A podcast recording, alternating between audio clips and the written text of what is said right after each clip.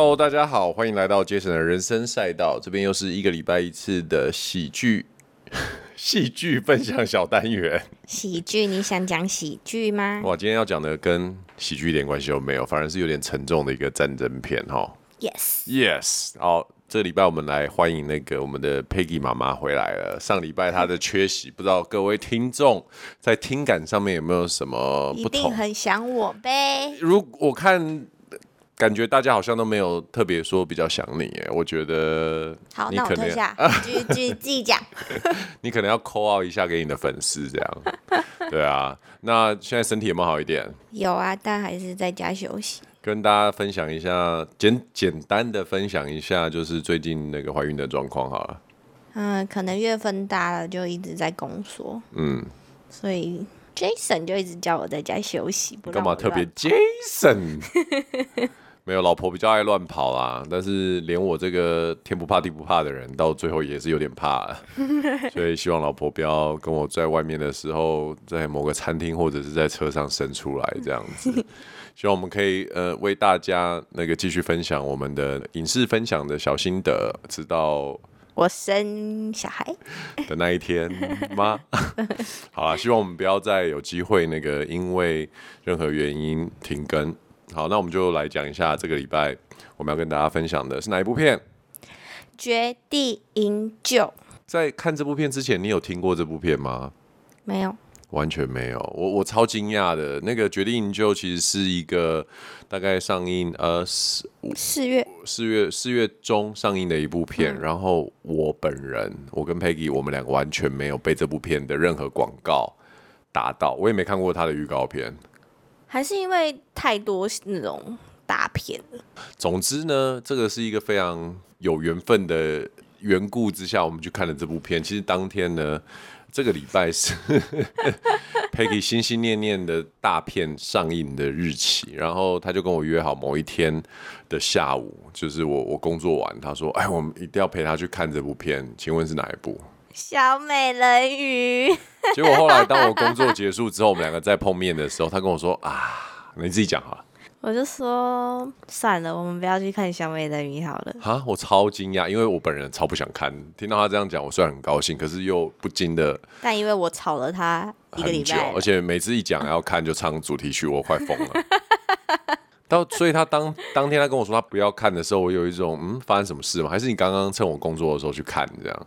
没有啊，因为我就先去看了一下电影评价，然后我就看到了一篇网友说。为什么要破坏我对小美人鱼的幻想？我要再重新去看一次卡通，然后压压惊这样。所以 Peggy 就很担心自己对于小美人鱼的这个梦幻想象还有回忆被破坏，对不对？对，所以我就想说，算了算了，我不要，我要把小美人鱼美好的样子对，所以其实当天呢，我们就是找了就近的电影院最近的时间的那一部电影来看，然后。我就在找嘛，然后当时我们在板桥，然后我我人生地不熟的，反正我就是翻一下，就是看弄一下手机的 app，找一下之后发现，哎，第一个最靠近的时间就是这一部《绝地营救》，但是这个名字真的是很取得超烂的。OK，如果有有片商在看这部片的话，请你们请你们注意一下好不好？这个片。嗯、这个的名字真的取得超烂。其实我觉得现在很多电影都喜欢叫绝地什么什么什么，绝地什么什么什么。不是，我觉得绝地 OK，可是绝地不属于绝地的这个词已经被某一些明星拥有，或者是某一些系列片，就不要再就，嗯、然后营救又感觉是那个最强老爸的的，对啊，所以你就很烂，对。但是这部片呢？总之，我就看了，然后时间差不多，觉得呃，战争片、爽片可以看一下，就一进去看，哦，不得了。其实你是说你是看到盖瑞奇，你才说你要去看。我先看到这部片导演，哇，鼎鼎大名的 Guy Ritchie，就是一个非常有名的英国导演，他导过非常多的片子。然后，哎，我讲之前，你知道他是谁吗？不知道。你有跟我说过，我有跟我有跟 Peggy 讲过，因为我如果要列出我人生最喜欢的十部片里面，可能有一部到两部的片是 Guy Ritchie 演的。他以前曾经拍过《偷拐抢片》嗯，这部片，然后这个算是哦，如果你很喜欢《Fight Club》里面的那个布莱德比特的话，你会非常喜欢这个《Snitch》里面的布莱德比特呈现的样子，因为他就是演一个吉普赛人。然后盖瑞奇比较有名的东西，就是他的风格就是很多乐色化，很多对白，然后蒙太奇的手法，然后节奏非常的快，所以看他的片，你会感觉很像在看一整个完整片段的预告片。哦而且他因为是英国人，Peggy 大概现在也大概慢慢了抓得到，就是英国系列的这种拍片手法，还有他们的编剧，其实他们就是用很多的台词去堆叠那个情感的，所以盖瑞奇的片一直都有一个蛮 signature，就是说。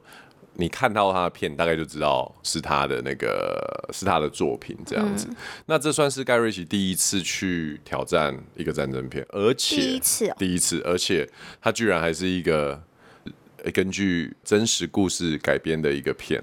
对，所以其实这部片，如果你不晓得是那个盖瑞奇拍的的话，你看这部片，你可能也到最后也不会猜到是他。对，嗯、好，当时我就先看到导演，哎、欸。我喜欢的导演，好，一看男主角，哇哇哇哇哇哇。哇，杰克，对，是我最爱的杰克，好莱坞形形色色的杰克，我最爱这个，他叫什么？杰克·葛伦霍，对对对，这个演员就厉害了。你如果现在盲测，你知道他演过什么片吗？断背山呐、啊，我看你可以讲几个，断背山，震撼擂台，好，明天过后，哎呦。波斯王子，波斯王子来，我们还看过那个烂片呐、啊，那个什么劫命玩命救玩命救护，劫命救护，劫命救护，对，还有？其他不知道。OK，其实断背山当然就是他其实很小就是一个就是童星出身，七岁就开始演片，嗯、然后他是其实演过非常多的作品。那断背山大概以我们台湾人来说，就是因为李安拍的嘛，嗯，然后又跟。呃，之前比较早离开的那个小丑，嗯、对对对，他一起拍，然后就是一个在当时算是蛮前卫，关于同志在美国西部的一个一个作品这样子。但我个人觉得他开始很帅的时候，就是你刚刚提到波斯王子那个时候。哦，波斯王子是应该他开始练身材的时候。对，而且波斯王子因为有很多攀爬，有点像，我觉得那时候大概是电影界开始。流行跑酷这一个系列，这种运、oh. 对波斯王子就用了很多这种在用跑的，他就是在跑跑那个墙壁啊，对啊，或者是攀爬这样子。哦，他那时候就开始撞起来，对，然后他就拍了一系列，就是可能拳击啊、武打等等这一些东西。我很喜欢锅盖头这部片，嗯，没想到他更喜欢 Jack，感觉可能就是从锅盖头这部片开始找到他人生中的挚爱，就是演军人。对啊。他就是好像开始很爱演这种军人片。对，其实你看在《明天过后》里面，他是一个白面书生，真的哎，他那时候就是白白净净，然后有点瘦瘦的，有点有点就是那种聪明学生的那种感觉，啊、感觉好像就是《明天过后》这件事真的发生了之后，他洗心革面，决定要变壮这样。对，就开始一直练身材，一直练身材。他真的身材，我觉得可能跟那个死侍那个男的，我觉得他们两个的身体是。在我心中是一样的。杰克比较壮。对啊，但是就是精壮，嗯，线条很明显那种。OK，好，我们讲了这么多都还没讲到这部片。好，来，Peggy，你大概讲一下这部片的剧情，用你的记，我帮你补。这部片就是他就翻拍那个二零二一年阿富汗就撤军，从那个改编呐、啊。哦，对，改编美军从阿富汗撤军的故事。然后就是因为他们在当地就是战争的时候需要很多当地的当地人的口译员嘛，对，然后那些口译员就是，Interpreter，对，就帮助他们去跟当地的人沟通这样。然后就有一个叫麦奇的人，这是真人的，真人等下再讲讲故事，先讲电影哦。反正就是那个口译员，然后就被战他们撤军了之后，很多口译员留在当地。然后可能美国的那个那些被帮助过的士官长们，就是呃企图要去把这些人救出来，应该就这样吧。对，其实我不觉得每一次我们在讲那个故事大纲的时候，都觉得好像也没有很很有趣哦，就是好像就是这样。不过我觉得这个很特别的是，就是通常撤军就撤军了，不会特别还要说哦去把当地人营救出来。啊，你讲的这个就是把故事把整个。故事的重点要带出来，这就是所谓这部片它的英文原名叫 The Covenant，这个其实是一个誓约、盟约、邦领的一个、嗯、呃意思哦。它它跟什么他妈的决定就有一点关系，就是男人跟男人之间的一个一种怎么讲？誓言呢？爱，对，一种难难上加难。没有，完全没那个，不是，我们不要把它跟断背山弄在一起。但是刚刚 Peggy 讲的这个故事大纲里面呢，其实就是因为呃 Jack 饰演的这个士官长，他在、呃、找呃毁灭性武器的时候，那在阿富汗这边，他曾经就遭遇到埋伏，然后整个小队全部都阵亡，对，只剩下他跟这个口译员存活。而这个口译员他其实在里面有交代他的背景，他之所以。等于说他是阿富阿富汗人，可是他为什么不帮塔利班做事，而帮美军做口译员的原因，是因为塔利班曾经就是杀掉他的小孩，所以他就是誓言要摧毁塔利班嘛，嗯、所以他就去帮美军去做这件事情，去帮他们去找毁灭性武器啊，或者是搜捕塔利班的人。那就在那一次他们中了埋伏之后，只剩这个士官长就是 Jack 跟这个呃口译员活下来，阿曼德活下来，然后。就是一个他需要躲避塔利班救援，然后并且阿曼德要想办法把这个受伤的士官长，这个是毫无行动能力、中弹的士官长，对，要长途跋涉一百二十公里回到美军基地的一个故事。对，老实说，我觉得那时候当他这样子想尽办法躲避追捕，嗯、在中间跟人家换到汽车，然后又。步行，对，然后又请人家帮忙，又躲起来，然后在最后一刻差点要被抓走的时候，得到美军的救援。我想说，哎，这部片啊，一个小时已经结束了，结束就是一个 决定营救嘛，就这样。但不是，后来这个士官长其实伤得很重，他在醒来的时候已经在美国的。加州的家里的，这样，那这个故事其实转折从那个地方才开始，就是像很多那个从战地回来的军人一样，我们可能看很多片都会有讲到这个叫那个 PDSD 嘛，PDSD 对，创伤症候群嘛，战后。那他除了 PDSD 以外，还有一个就是说，他一直心心念念这个阿曼德他们。就是这个伙伴，这个人，他现在在塔利班控制之下，到底过得怎么样？因为有两个要素嘛。第一个要素是，当口译员就有一个，你有机会拿到美国的身份，然后以后搬到美国来，这是为什么？呃，有很多阿富汗人愿意做口译员的一个交换条件。然后第二个是，自从呃塔利班在追捕这两个人的时候失利了，那。他们就就是寄出一个悬赏，等于是这两个人头，他们就都要就对了啊。对。所以当当那个 Jack 知道说他已经回到美国这个安全的 Sweet Home 的时候，救他一命，把他推了一百二十公里，应该好几个礼拜吧？好像三个多礼拜，三三周嘛。嗯。的这个伙伴在阿富汗却需要躲躲藏藏的，怕被塔利班找到。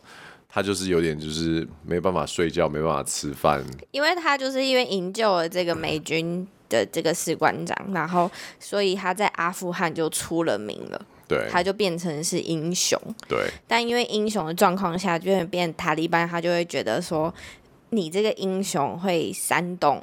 这些塔利班的人不是塔利班的人，呃，就是阿富汗的人，的人对，反塔利班的人，所以他们就把他变成十大通缉要犯之一。对，所以他等于是就是如同我们认知的嘛，就要在山洞里面躲藏啊，对，然后就一定是过得非常不好啦。对，那所以就让 Jack 就是朝思暮想的这件事情，然后他的愧疚感，或者是他的这种就是。觉得说对不起这个曾经救他命的这个人，所以他就决定用自己的力量再回去阿富汗把他救出来。对，哎、欸，老实说，我真的觉得这一段超扯的。个人是可以这样子就回到一个战地，然后，可是他其实是有求助一个像，就不是真正的官方军官，对，是比如说像军火商类似这样的，就是我觉得这个也是蛮扯的，而且。总之，他就是干了这件事情嘛，他就花了钱，他就花了钱，然后老婆也，就是老哎、欸，我觉得老婆很伟大的是，老婆说好，就房子去贷款，我把钱拿出来，你去把他救回来，这样。一个礼拜之后见，对，很感人，很感人。OK，好，所以总之，反正大家晓得这种故事，就是到最后他就去嘛，那就把他救出来，然后也也把他全家就申请到了这个美国美国的身份啊，美国的护照，然后带出来。那当然，这中间哇，其实平铺直述的这样的讲下来啊，真的是不到百分之一这部片好看的点。问问 Peggy，你到底觉得你喜欢这部片什么地方？因为对于战争，对于盖瑞奇。对于阿富汗，甚至就是整个撤军，美国 deploy 军队然后撤走这件事，你可能没有这么多的知识了解嘛。但你为什么喜欢这部片？应该就是他的那个拍摄方式吧。怎么说？就是他虽然最大的最大部分就是他在营救，就是把那士官长翻山越岭要拖回那个军事基地的时候，对，他这一段就是占了最大的篇幅嘛。然后他其实就是用一个。很快速的拍摄手法，但是他把他从一开始决定要送他回去，然后遇到了困难，然后还坐在石头上哭，然后大哭哎，啜泣耶，就是太累了，因为他一路上坡要推着这个受伤的士兵，哎，他少说再加上装备，可能有一百公斤吧，真的。然后他就真的，然后他用他的信念，就是告诉自己说，我哭完，等一下就继续把他。往上推，你觉得他的那种坚持不放弃，让你觉得很感动，对不对？对，就是你会觉得他背负的是很多他想要做到的事情，就不是真的就只是想要救他回基地，就是还有他儿子的报仇，还有他老婆跟老婆肚子里未来小孩，哎，他老婆那时候怀孕啊，就肚子里的小孩，然后未来的生活，就是背负着那些的时候，你就觉得哦，虽然他拍的很快。但你就觉得那个起承转合，给大家一个一个 idea，就是一百二十公里，并不是说哦，我们从台北从高速公路到那个台中这样子。它的因为阿富汗这个地方属于沙岩石呃沙质的岩质地形，所以它其实起起伏伏的。你可以想象，如果有我们去这一百二十公里，就是像泰鲁格这样子的路，然后你要回到美军基地，然后你只有一台。双轮的木推车上面载着一个人，然后你要把它推哦，你要把它推，无论上坡无论下坡，而且就是沙石地这样子，然后你要同时要躲避呃追兵的捕捉，然后中间还要想办法找吃的找喝的这样子，所以我觉得盖瑞奇在这个画面，应该是说在中中亚地区拍摄这样子的东西，本来就有一个天生的那种场景所赋予的。沧桑感、悲壮感。这边补充一个小知识，他不是在阿富汗，也不是在中东拍的，嗯，他在西班牙拍的，在西班牙拍的，对对啊，他是在西班牙一个南部的城市叫阿利坎特，阿利坎特。拍的，因为他说那个因为明这些中东地区比较敏感，所以他没有办法到当地取景，他就找了一个非常相似的地方拍摄。等一下，你该不会以为战争片真的是在中东拍的吧？哎、欸，我还真的以为你疯了吗？我还想说被塔利班抓走，我还想说，哎、欸，这些人去那边拍拍摄，真的那个保险金应该保很大。哇，我的天，我想说，是在西班牙不不然嘞？当然，OK，好，这也是让很多听众去了解一下。很多时候取景，哎、欸，我搞不好有人跟我一样，他说啊，不是在中东拍的、喔。你该不会以为 Interstellar 是在外太空拍的吧？没有，当然没有，是在冰岛哦。当然没有。OK，好，回到这部片。那其实 Peggy 在当时看完的时候有特别讲到，因为我们一般来说对于中东演员没有那么的熟悉嘛，但是这个第二男主角，我真的觉得他的戏份不输，就是 Jack 的戏份，嗯，然后可能中东人的那种眼神，对，深邃的那种情感表达。我真的觉得非常非常的让人家可以感受到他内心的这种纠葛吧。比如说，包含你刚刚讲说他在途中真的大哭一场，你真的仿佛就可以感觉到关于在短短这这几十分钟里面，故事里面叙述到关于他这个人的一些背景故事，然后突然你就觉得你好像很了解这个人为什么哭。他没有讲，他并不是边哭说哦我的小孩没有，他就是没有，他就哭，大哭，然后你就可以同理。这件事情，这我就觉得就是盖瑞奇他在叙述这个故事的节奏上面，就是有把观众带入这样的一个角色。然后我其实我我对于他有很多很多很很很特别的印象，比如说呃，有一幕就是其实是 Jack 在哭，然后他在背后看，嗯，但是他想说什么却没有说。那一幕其实停很久，镜头在哦对这个演员的身上，就是欲言又止的那种。他就一直想要安慰他，安慰他，但又没有往前去。他们两个之间的对白，我觉得也非常让我印象深刻。其实，在英文片里面有很多这种盖瑞写的片，刚刚有提到也会有很多这种台词，然后你来我往嘛。嗯。有的时候是碎嘴讲乐色话，有的时候其实是蛮有一些寓意的。比如说，我记得一开始他们刚开始在配合，还没有很有信任的时候。因为他就是这个这个口译员，他比较有一个个人的判断力，他就是意见比较多，他不是只是翻译而已。哦，对。然后 Jack 就是觉得你意见太多，因为他们有一次要出一个任务的时候，他就说不要走这一条，他觉得有埋伏。可是另外一个口译员就说要走这一条，然后 Jack 就说有埋伏，那是你的假设而已。然后他就回答他说：“It's not assumption，是推论，是推论。”嗯，OK OK。然后他 Jack 也被他惹毛了嘛，就说。Just translate，你就翻译就好了。嗯、他说：“可是我的工作是 interpret，就是 interpret 跟翻译跟 translate 差别是 interpret 是解读，所以他更清楚知道说它的价值不是只是把阿富汗的语言换成英文，英文换成阿富汗语言，而是解读整个状况，然后更贴近呃应该有的情境，翻译给就是让应该了解的人了解这样子。”可是这个好像是用英文才会，因为他其实那时候的中文是说，呃，你翻译就好了。然后那个阿麦德就回他说，我是口译，不是翻译。对啊，但是就是就中文就是很简单的，对对对。但是英文就是有这一种深度在里面，然后完全就可以感受到哦，这个口译员。不是傻傻，就是他不一定好搞，也的确符合一开始 Jack 在 recruit 他的时候，另外一个同袍嗯警告他的事情，嗯、就说他很聪明，可是他不一定会，他不一定会听你的话，听你的话这样子，他的意见很多。嗯、然后我觉得这部片另外一个，我觉得常常在影剧分享里面我会提到就是音乐，嗯，我很喜欢很喜欢很喜欢它里面的配乐，有很多中东那边的。的乐器所演奏出来的声音，然后我觉得在什么地方会衍生出什么样子的乐器跟什么样的声音，真的都是有搭配的。嗯，就是说在这种呃比较空旷，然后充满就是原始地貌的地方，他们的乐器真的就是比较辽阔，然后充满着很多的这种空气，还有一些比如说尖锐的共鸣。嗯，对啊，我我觉得这个很难很难在在语言来做形容。可是这部片它的音乐跟它的配乐，其实会是在你不知不觉的当中把你拉进去这样子的一个呃一个一个剧情设定当中。嗯、然后我我很喜欢最后的就是他们不是发现那个那个矿场有一个有一个那个。炸弹工厂嘛，那他其他所有小队都整个被干掉的时候，其实是用小提琴去营造出一个非常紧张的气氛。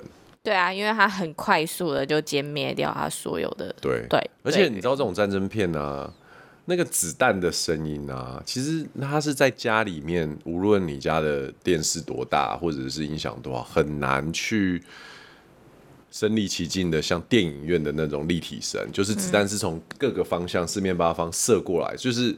那种立体的感觉，嗯、我觉得这种战争片，它就是非常非常适合在电影院里面去做观赏这样子。啊，那这部片还有什么想要分享的吗？但其实还有一点，有一些小 bug。你怎么说？就比如说像最后一幕，就是他去营救他要回去那个美国的时候，然后就很多塔利班发现他们两个，然后开始扫射他们的时候。那些塔利班怎么扫射都扫射不到他们。对啊，这真的是就是所谓的英雄光环嘛，主角光环啊，就是啊，你讲到这个，我就觉得这部片其实会让人看的真的，我不知道你啊，我是很紧张，从头到尾，嗯，就是在他们这种两军对峙的时候，就是充满蛮多这种，他的紧张感凝呃凝结的很重，可是。他又有蛮多的篇幅在交代故事的时候，其实是相对慢、缓慢的。嗯，比如说在讲口译员他的他的过往的时候，或者是 Jack 他稍微暂时回到美国住在他家的时候，然后他很巧妙的是用呃，这我那天看完有提嘛，就是对，因为峡谷在阿富汗很多都是这个地形，然后都是光秃秃的，然后都是无论是沙漠或者岩石。然后 Jack 在加州那个地方，他的家，他的家也是这样子的，因为加州其实有蛮多这种沙砾岩的地形，所以他们那边也是一个很好就是种葡萄、生产红酒的地方，也是因为这样。可是一个是舒适的家，然后。有有舒服的床，一个是战争之地，然后一个是战争之地，窗户搞不好连开都不能开，对，然后充满着各种危险，随时都会被卡塔利班的人就是烧死或杀死，这样，嗯，就是一个很反差啦，很反差。其实这个在盖瑞奇的其他片里面也常常会出现，嗯、像我刚刚讲的偷拐抢骗里面，就是他们会用美国跟伦敦的对比这样子，然后。我们为了今天要分享这个，我就让佩奇看了一下盖瑞奇的另外一部片是什么？